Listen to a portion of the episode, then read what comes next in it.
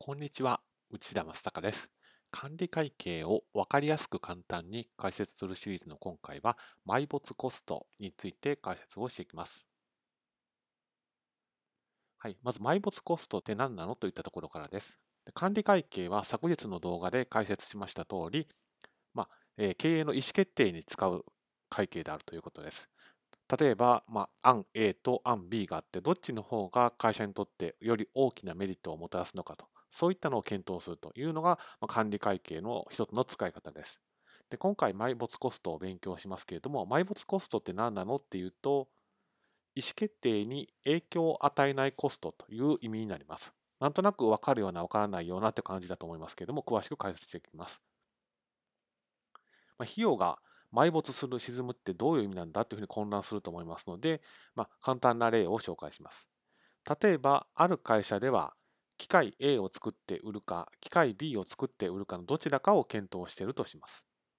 で、機械 A なら1800万円の収入があるけど、機械 B だったら1400万円の収入があるという例を考えてみます。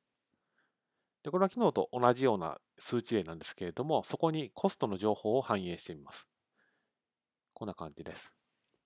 機械 A の場合は収入が1800万円あるけども材料費が500万円かかり固定の人件費が300万円かかると。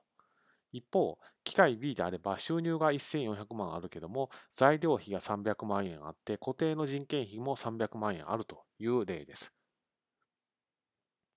で、このコストをよく見てみると固定人件費っていうのは機械 A でも機械 B でも同じ金額かかります。ですから、機械 A を選ぼうが、機械 B を選ぼうが、どっちでも変わらないコストということが言えると思います。このコストのことを埋没コストというふうに言います。意思決定では、どちらを選ぶかで変化のある収入、支出、まあ、収益費用だけを対象に検討しますので、この場合、どちらを採用しても変わらないコストについては検討対象から除外します。こういうのを埋没コストというふうに言います。このように管理会計では簿記では馴染みが薄い専門用語がいくつか出てきますので、ぜひ押さえておいてください。